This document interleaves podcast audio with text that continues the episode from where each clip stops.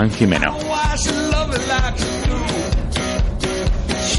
Muy buenas, bienvenidos a Ventana Deportiva en Libertad FM, el informativo producido por Soccer City Media. Son las 2 de la tarde, una hora menos en las Islas Canarias. Les habla Joan Jimeno. Comenzamos. Hoy es viernes 21 de septiembre. El Sevilla goleó ayer al estándar de Lieja por 5 goles a 1 y comienza con fuerza la Europa League. Vanega y Ben por partida doble y el Mudo Vázquez pusieron los goles en el Sánchez Pizjuán. Por su parte, el Villarreal no pasó del empate a dos ante el Rangers de Steven Gerrard. El submarino amarillo se adelantó en dos ocasiones por mediación de Baca y Gerard Moreno, pero los ingleses supieron reaccionar en ambas ocasiones.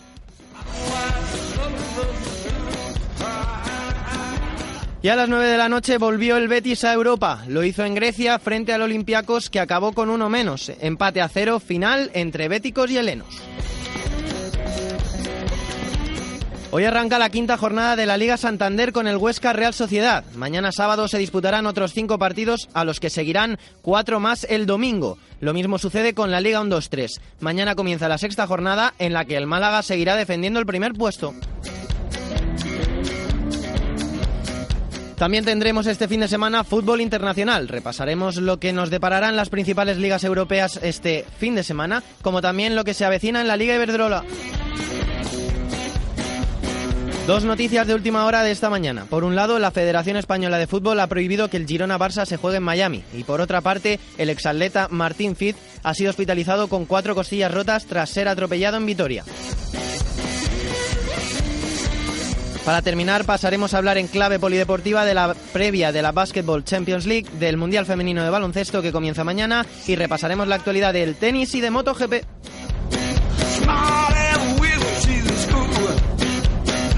Podcast, vídeos, entrevistas, reportajes, artículos de análisis, todo en soccercity.es.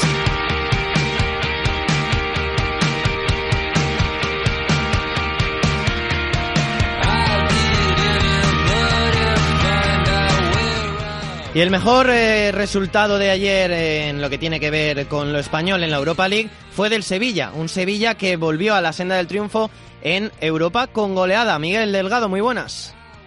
Tal Joan, efectivamente, pues sí.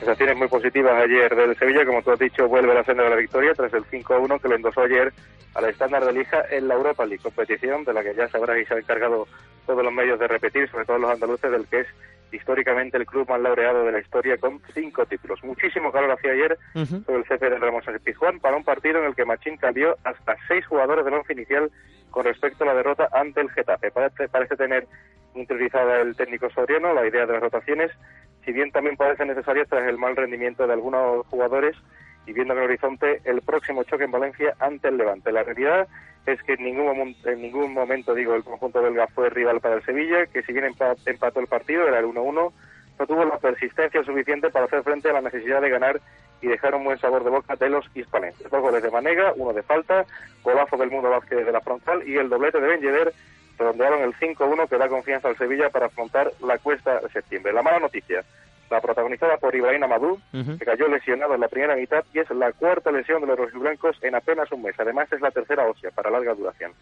Para los próximos partidos, los de Nervión solo podrán contar en la medular con Vanega y Roque Mesa. El próximo domingo espera el Levante.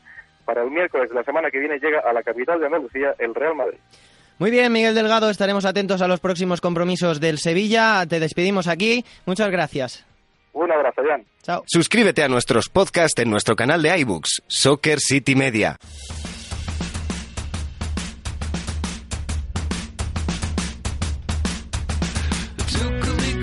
Pasamos a hablar de los vecinos del Sevilla. Hablamos del Betis, que volvió ayer a Europa frente al Olympiacos, y hablamos con Pepe Pinel, que nos lo cuenta. Muy buenas.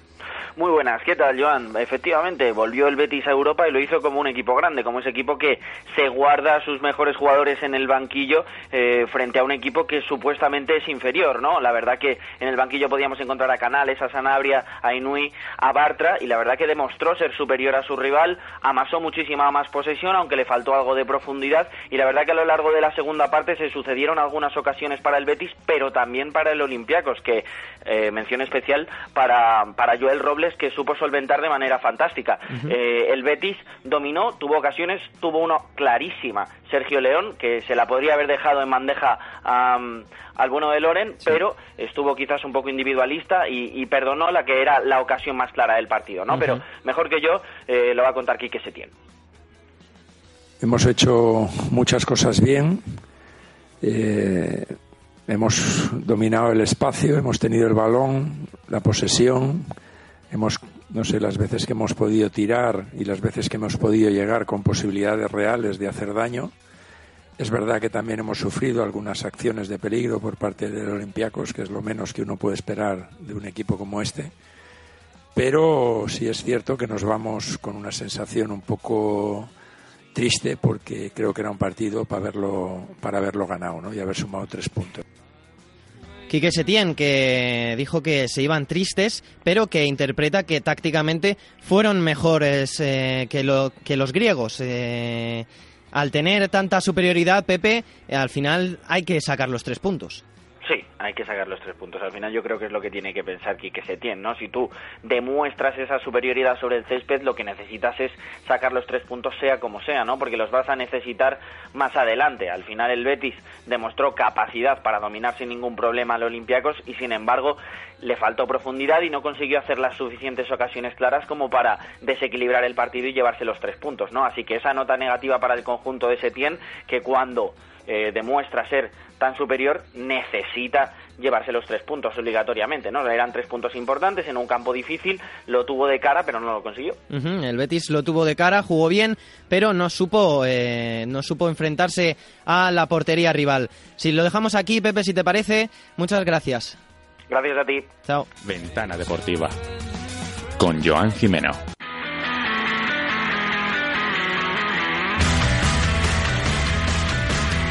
Y ahora hablamos del otro equipo español que jugó ayer. Hemos hablado de Sevilla, hemos hablado de Betis. Pasamos ahora a hablar del Villarreal con Guille Cernuda. Muy buenas. Hola, muy buenas, Joan. ¿Qué tal? Pues efectivamente, ayer jugaba el Villarreal, se estrenaba en Europa esa temporada en el Estadio de la Cerámica, recibía al equipo escocés de, del Rangers y, se empezaba muy bien el partido porque Carlos Vaca anotaba un gol apenas a los 40 segundos del encuentro, empataría después los escoceses, volverían a adelantarse de nuevo los de Calleja y finalmente en el 76 Kylie Laperti con un buen disparo eh, anotaría el 2-2 eh, eh, que pondría el empate final en un partido en el que los de Calleja fueron muy superiores, en el que los de Calleja, en mi opinión, merecieron ganar y merecieron hacer un mejor papel, pero se le volvió a atragantar un partido europeo, el Villarreal que no está pasando ni mucho menos por una buena etapa o una buena época en este inicio de temporada, está dejando bastantes dudas y salvando, ya te digo, el gol de Carlos Vaca en, al, principio del encuentro y la buena actuación de Gerard Moreno, que, además marcó gol en su debut europeo con el, con el submarino amarillo, pues empate agridulce ante la cenicienta del grupo para el Villarreal y veremos a ver si es capaz de reaccionar en ese grupo G que a priori debería pasar. El Villarreal que le está costando, le está costando estos primeros partidos de temporada y el gol de Vaca que fue el más rápido en la historia europea del Villarreal. Eso es, eh, eh, otra estadística a favor para el colombiano. Este año tenía mucha rivalidad en esa delantera eh, de ensueño para el Villarreal tras el fichaje de, de Gerard Moreno y demás. Y Vaca que adelantó a su equipo, como decimos, en el segundo 42 y se convierte en el, récord histórico del club como gol más temprano en, Europa. Así que enhorabuena para Vaca y enhorabuena para ese récord, aunque luego al final del partido tampoco le sirvió de mucho al Villarreal. nos quedamos con esta crónica, nos quedamos con ese dato récord de Vaca. Te despedimos aquí, Guille.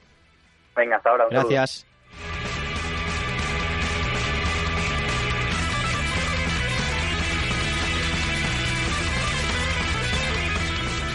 Y seguimos hablando de la jornada de Europa League de ayer. Ahora vamos a repasar el resto de partidos que no implicaron eh, a ningún equipo español con José Rodríguez. Muy buenas. Muy buenas, Joan. Comenzamos pues hablando del Alacho. Sí, el partido de ayer que bueno, Alacho ganó por 2 a 1 con un gol de Luis Alberto y de Inmóvil, gran detalle de Caicedo en el gol de Luis, de Luis Alberto y bueno, pues ganó un Apolón en un partido en el que poco a poco va evolucionando el equipo de Simone Inzaghi y bueno, pues se vio ayer esa gran versión, pese a que luego la Polón hizo una muy buena segunda parte y de hecho la acabó poniendo en problemas. El Eintracht de Frankfurt que ganó en el velodrome, pese a que no hubiese pues el velodrome tan lleno como se como suele acostumbrar porque no había espectadores, sancionado por la UEFA, el Olympique de Marsella perdió 1-2 frente al campeón de la DFB Pokal, en Alemania. Acabó con 10 jugadores el Eintracht, expulsado Williams, pero aún así le valió para llevarse la victoria. Gol inicial de Ocampos, pero luego Lucas Torro y Jovic dieron la victoria a los alemanes para igualar al Lazio en primer grupo. El Chelsea que ganó por 0 a 1 con un gol de William en, en, un partido muy difícil, que va a ser muy difícil en Salónica, frente al PAOK, pero que acabó solucionando muy bien el equipo de Sarrico, hasta 22 oportunidades el equipo del técnico italiano y bueno, pues con un gol de William acabó siendo clave para que el Chelsea comience con buen pie la competición. gol muy bueno. El Arsenal que parecía que tenía un partido fácil a, priori, pero que bueno, se le fue complicando porque el Bospla se le fue encerrando, pero la conexión en Kitarian Aubameyang acabó siendo letal para el equipo ucraniano y bueno, pues el Arsenal que acabó ganando por 4 a 2 con doblete de Aubameyang en los, en los tres primeros goles en Kitarian fue clave y luego Ozil acabó eh, haciendo la goleada con ese 4 a 2, aunque luego acabaron recordando distancia a los visitantes. El Milán, que por su parte ganó 0 a 1 al Dudelans, al equipo luxemburgués que dejó una grandísima versión encerrándose atrás con un 4-4-2 y el Milán en todo momento atacando, sobre todo por parte derecha, con Samu Castillejo, Bakayoko que también caía por esa parte como interior y el Pipa Higuaín, que estuvo muy asociativo pese a no estar fino después de cara a puerta, aunque acabase marcando el gol de la victoria con un poco de fortuna que tocó el disparo en un defensa y bueno, pues sobre todo gran partido ese triángulo en la parte derecha del equipo de Gatuso. Y finalmente el, el RB Leipzig que ganó por 2 a 3, no perdió 2 a 3 en casa frente al Salzburgo en un partido plagado de errores defensivos en el que Leimer y Paulsen acabaron marcando para el Leipzig empatando el partido que se puso 0 a 2 de cara para el Salzburgo con goles de Dabur y Haidara, pero luego Gulbrandsen acabó marcando el 2 a 3 para que el Salzburgo en el duelo tan polémico entre los dos equipos que el Red Bull eh, es, es, patrocinador, eh, se llevó la victoria el Salzburgo, el equipo austriaco. Bueno, pues hasta aquí nuestro repaso de la Europa League. José Rodríguez, te despido, pero no hasta dentro de mucho. Un abrazo, Joan. Ahora, ahora hablamos. Soccer City, el fútbol en todas sus formas.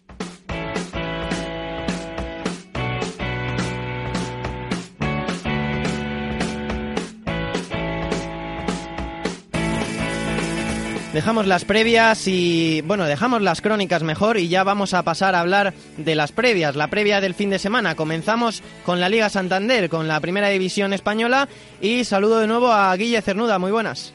Hola Joan, eh, hola de nuevo. Eh, pues eh, efectivamente arrancamos la quinta jornada de Liga, arranca hoy en el Alcoraz el Huesca que recibe la Real Sociedad. La ilusión contra la experiencia en ese segundo partido en la historia de Primera División para el Alcoraz y bueno, en mi opinión es un partido que a priori eh, tiene varias similitudes, que está bastante igualado. Seguro que disfrutaremos un montón y veremos a ver si Moya suple a Rubri después de los errores que tuvo contra el Barça la Real la semana pasada. Eso en lo que respecta a hoy, mañana, carrusel de partidos con derby madrileño como gran aliciente. Eso es, mañana un auténtico carrusel, habrá hasta cinco partidos, arrancaremos a la una de la tarde en Vallecas, el estadio que a priori, aunque todavía eh, no, no conocemos si sí estará disponible y abierto para mañana, aunque todo apunta que sí, eh, recibirá perdón, al Alavés. Eh, a las cuatro y cuarto doble partido, eh, por un lado Ipurúa se enfrentarán Eibar y Leganés en un partido muy disputado y a la vez en Balaídos, a unos cuantos kilómetros, el Celta recibe al Valladolid de Ronaldo. A las seis y media en el Coliseum, el, gran partido del sábado, que es ese derbi entre Getafe y Atlético de Madrid, partido muy disputado y muy importante para los rojiblancos si no quieren desengancharse aún más de la liga y acabaremos este sábado frenético de partidos en el Bernabéu con un Real Madrid español que también tiene muy buena pinta y veremos a ver si el conjunto blanco sigue haciendo eh, los buenos partidos que lleva haciendo desde el principio de temporada. Acabamos el sábado, pero el domingo más fútbol todavía. Turno para los partidazos de la jornada con Derby catalán.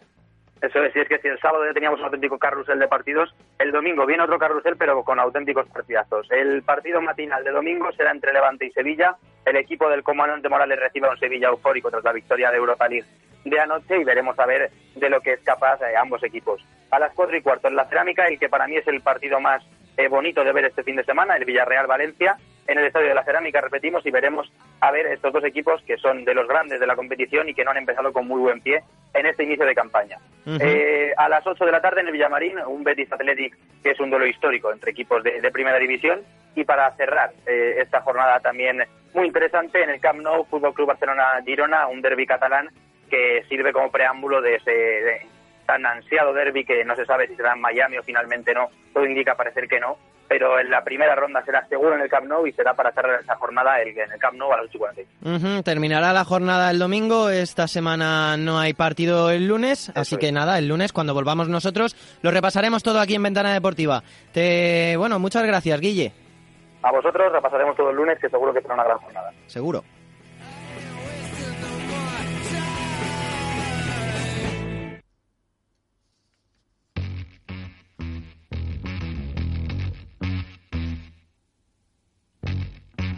Ventana Deportiva con Joan Jimeno. Este fin de semana comienza eh, la sexta jornada de la Liga 1-2-3 y nos lo cuenta nuestro hombre de, de Segunda División, Jaime Mateos. Muy buenas. Hola Joan, buenas tardes. Vamos con la agenda del fin de semana de la Liga 1-2-3. Sábado 4 de la tarde, Osasuna Sporting con las cámaras de gol como testigo en el Sporting. Principal novedad que Nick Blackman entra por primera vez en una lista de convocados en detrimento de Neftali. Osasuna no podrá contar de momento con Chisco, mientras que Juan Villar, Fran Merida y Clerc apuran sus opciones de llegar al partido. A las 6, Rayo Majadahonda Extremadura. La directiva de la Extremadura no va a ir a la comida protocolar habitual previa a los partidos porque no está contenta con la ubicación que han dado a, ojo, los 1.500 seguidores extremeños que van a estar en el Wanda. Bueno. En lo meramente deportivo te cuento que Carlitos, héroe del ascenso del Rayo, dice adiós a la temporada tras romperse ayer el cruzado anterior. Tampoco estarán mañana ni de David Andújar ni Berza, que ha entrenado al margen por su parte.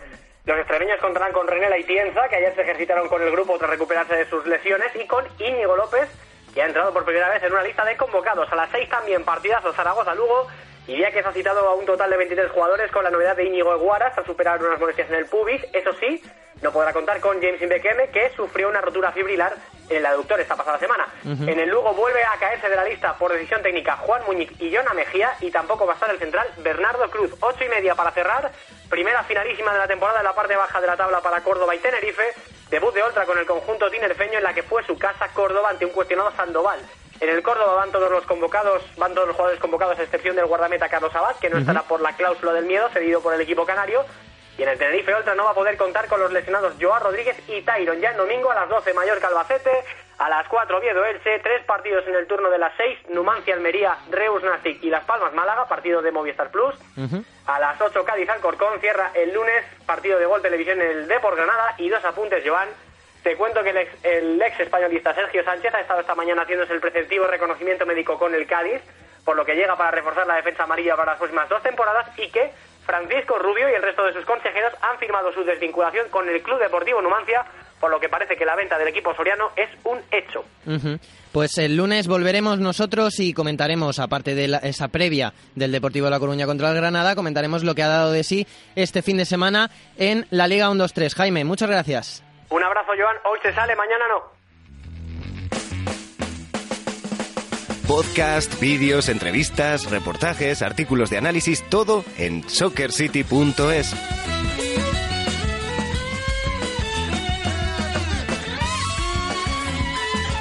Dice Jaime que hoy se sale, pero mañana no. No sé qué pensará José Rodríguez, que nos trae la previa internacional. Muy buenas, Joan, por sí. Traemos la, como, siempre, como cada semana la agenda de fútbol internacional como cada viernes. Y bueno, pues en la Premier, eh, tres partidos el sábado en el multi de las cuatro, en el Cardiff Manchester City, Liverpool Southampton, Manchester United Wolves y a las seis y media Brighton Tottenham. El domingo West Ham Chelsea a las dos y media y Arsenal Everton también el domingo a las cinco. En la Bundesliga, el partido de Champions en el multi de las tres y media mañana el sábado Hoffenheim Dortmund el Salke contra el Bayern a las seis y media también el sábado y el domingo Leverkusen Mainz a las tres y media y Eintracht de Frankfurt RB Leipzig a las el domingo a las seis en la Liga Buen partido. Bueno, copa todos los carteles, el Lyon-Marsella del domingo a las 9, pero también abre hoy la jornada el Mónaco frente al Nims, el Montpellier contra el Niza en el multi de las 8 del sábado y el Paris Saint-Germain que tras perder ante el Liverpool visita al Stade Rennes que ganó ayer en, eh, en la Europa League el domingo a las 3 y en la Serie finalmente Fiorentina Spal el sábado a las 6, dos de los equipos que están en la parte de arriba. El Inter visita a la, Sando- a la Fuerte Sandoria el sábado también a las ocho y media el Torino-Napoli es el partido que abre la jornada dominical a las doce y media. Bolonia-Roma y Lazio-Génova, el multi de las tres el domingo. Ujú. Milan-Atalanta el domingo a las seis. y el Frosinone Juventus cierra la jornada el domingo a las ocho y media. Mira si hay partidos para disfrutar este fin de semana del fútbol tranquilamente en casa. Supongo que así harás, José Rodríguez, así que nada, disfruta del fin de semana. Igualmente, un abrazo. Chao. Suscríbete a nuestro canal de YouTube, Soccer City TV.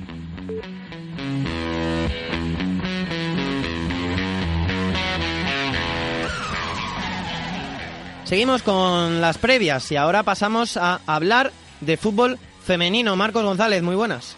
¿Qué tal? Muy buenas, Jan. Pues sí, la Liga Iberdrola que vuelve este fin de semana, ¿no? Y la verdad que sobre todo la jornada del sábado es mucho más interesante que lo que tenemos para, para el domingo. El sábado la verdad que tenemos dos derbis, el derby madrileño entre Madrid Club de Fútbol Femenino y Rayo Vallecano y el Real Club Deportivo Español Fútbol Club Barcelona, los han puesto a la misma, a la misma hora, a las 12 de la mañana. Se podrá ver en la tele el español Barça en Bin La Liga el mismo sábado también tenemos un auténtico partidazo a las 2 de la tarde entre el Atlético Club de Bilbao y el Atlético de Madrid femenino. Este se podrá ver en gol el partido entre el líder y uno de los equipos que normalmente está siempre mejor en la tabla, pero que este año ha arrancado bastante mal la temporada. Y a las 5 de la tarde, Levante Unión Deportiva y Fundación Albacete. Este partidazo muy interesante, Levante porque lleva ese super proyecto y el Albacete porque ha empezado la, temporada de manera espectacular. Ya para el domingo queda a las 11 el Sevilla Fútbol Club Sporting de Huelva partido también se podría considerar casi un derby, partido ahí andaluz entre un Sevilla que ha empezado bastante bien y un Sporting en Huelva que no lo ha hecho tanto. Y eh, para la una queda el eh, Unión Deportiva Granadilla de Tenerife ante el Valencia Club de Fútbol Femenino. Muy buen partido entre dos equipos que quedaron en la parte alta de la temporada eh, pasada. Para la una también eh, EDF Logroño, Real Sociedad del domingo, este lo van a televisar por gol. Ojo ahí con la Real Sociedad que está empatada con el Atlético de Madrid con Albacete en lo más alto de la tabla con tres goles de Naikari García de momento. Y cierra, cierra la jornada a las 3 el domingo el eh, partido también entre Andaluz en Málaga, Club de Fútbol Real Betis Féminas, que se podrá ver en Villa Liga, que pondrá a prueba a dos equipos que no han puntuado todavía, a ver quién lo hace primero. Vaya jornada de Liga Femenina que tenemos. Tenemos Derby de Barcelona, tenemos Derby madrileño, el Atlético de Madrid que visita al Bilbao, el Levante contra el Albacete. Jornada muy interesante, Marcos González. Muchas gracias por traernos la previa. Un abrazo, Joan. Hasta la próxima. Chao. Suscríbete a nuestros podcasts en nuestro canal de iBooks, Soccer City Media.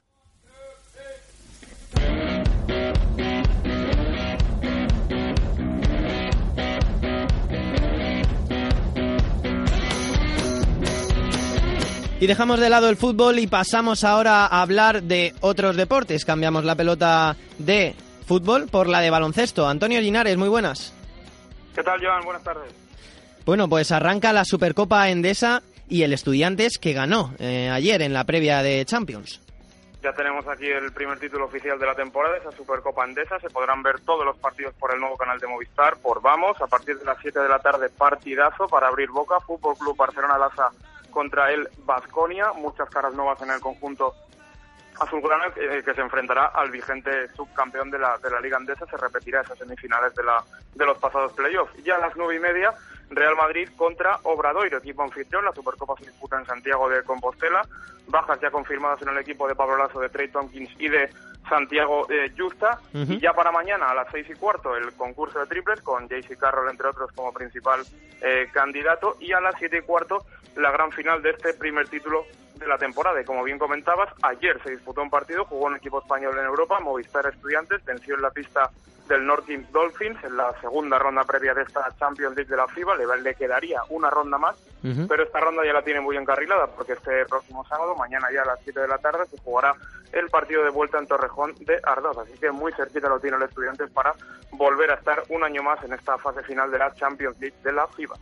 Seguimos hablando de baloncesto porque mañana comienza uh, el Mundial eh, de Baloncesto Femenino en Tenerife.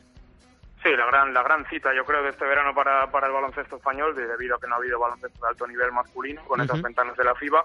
Y son las chicas, porque mañana arranca este mundial, el mundial de, que se juega en España, en Tenerife. Mañana sábado, primera jornada, y ya debuta España. A las nueve de la noche se enfrenta el equipo de Lucas Mondelo a la selección de Japón, lo dará Teledeporte. Y las grandes favoritas juegan a las siete, el equipo de de Estados Unidos con Brenna Stewart, con Diana Taurasi, con Maya Moore, equipazo que cuentan el equipo norteamericano, gran favorito, a las 7 contra Senegal. También jugará Francia contra Corea a las dos y media y Australia, que cuenta con una de las máximas anotadoras de la competición, Liz Cambridge, que se medirá Nigeria a partir de las doce y media. Estos son los partidos de las grandes favoritas. El domingo volverá a jugar España, que se medirá a Puerto Rico también a las nueve de la noche. El lunes contaremos en Ventana Deportiva cómo les ha ido estos dos primeros partidos al combinado de Lucas Mondelo. En Soccer City Media, siempre con las chicas, también en baloncesto femenino. Y pasamos ahora a hablar de tenis porque dice Tony Nadal que sabe cuándo volverá su sobrino. Y además, hoy eh, comienza la Laver Cup. Sí, si alguien lo sabe, es, es su tío. Eh, Rafa Nadal ya anunció ayer, ya lo contasteis, que no estaría en los próximos torneos de Asia. Pues bien, Tony Nadal, el que fuera su entrenador y su tío, ha dicho que le espera, esperemos a Rafa Nadal para finales de octubre, para cuando se disputará el último Master 1000 de la temporada en París-Bercy, bajo techo, pista rápida. Ahí se espera que vuelva Rafa Nadal ya recuperado de esos problemas eh, de tendinitis en su eh, rodilla. Y como bien decías, hoy comienza la otra gran competición por países que se estrenó el año pasado con ese dobles mágico entre Nadal y Federer. No estará Rafa, pero sí que estará Djokovic. Veremos al serbio y al suizo formar pareja esta madrugada en torno a las 3 de la mañana en ese inicio de la Labor Cup. Este año es en Chicago. Y bueno, buenos partidos. Dimitrov se mide a Tiafoe a partir de las 7 y media. Kyle Edmund a Jack Sock. David Goffin a Diego Schwartzman. Y ese dobles a partir de las eh, aproximadamente 3 de la mañana para los que quieran eh, trasnochar. Ya te digo que yo lo voy a intentar. Federer y Djokovic formarán pareja para medirse al norteamericano Jack Sock y al sudafricano Kevin Anderson en esta primera jornada de la Labor Cup que, como digo, se disputa en Chicago. Y por último, para terminar, eh, Antonio, dinos eh, cómo podremos disfrutar de las motos este fin de semana. Márquez eh, podría acariciar el título en Aragón. Eso es, tenemos carrera en España. A partir de las 2 de la tarde será esa carrera de MotoGP el domingo en el Gran Premio de Aragón en Motorland. Y, y ya hay quinielas para el posible Mundial de Mar Márquez, que sería en el próximo Gran Premio en Tailandia. Si Márquez eh, aventaja en 9 puntos a Dovizioso en esta carrera, lo que es lo mismo si gana y Dovi queda fuera del podio, Márquez tendría bola de campeonato, por así decirlo, en la próxima carrera en Tailandia. Así que muchas opciones para Márquez para ser campeón en las próximas los próximos grandes premios. La cita este domingo a las 2 en Aragón. Muy bien, lo, con- lo comentaremos todo el lunes aquí en Ventana Deportiva. Te despedimos, Antonio. Gracias. Ok, gracias a vosotros, un saludo.